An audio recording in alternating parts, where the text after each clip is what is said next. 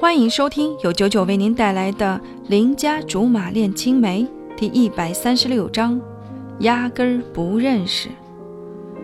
傻笑了一会儿，想起曹杰的事情，难免心有余悸，准备试探试探董卓的反应。对了，我有一个女同事叫曹杰，台湾来的，你认识吗？董卓闷头想了想，一头雾水地说。完全没听过。你要说是台湾的通告艺人之类的，我还觉得可能会认识。你要说是你的同事，我就没有印象了。我唯一遇上你同事的那次，就是在山庄里，跟我合照签名的应该没有他吧？绝对没有。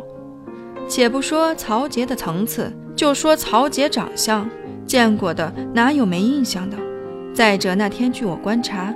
曹杰应该是在树林里和情郎约会，怎么可能和董卓打照面？怎么了？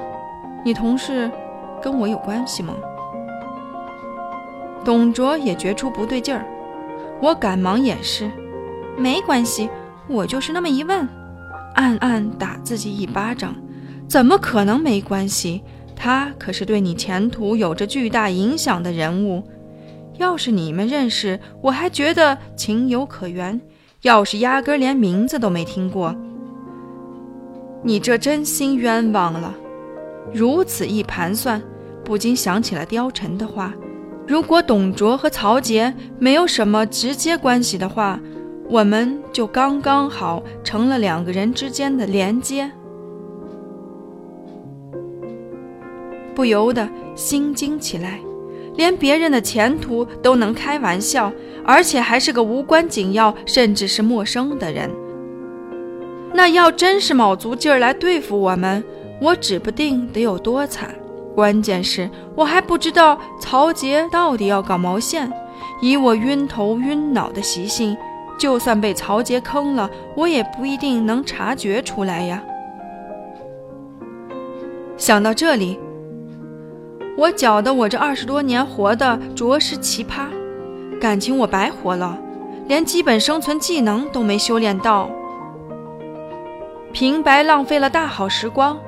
人家秦岭的大猩猩都会抽烟了，澳洲的大象都能戴隐形眼镜了，烟台的猫都开始给老鼠喂奶了，我还连啥时候倒霉都分辨不出来。这一发现让我忽然好想去撞墙。告别董卓，心情此起彼伏。从前一个风贤就够了，让我头大的。如今风贤是敌是友还分不清，又冒出个曹杰，我咋感觉自己不是去实习的，明明就是去探险的？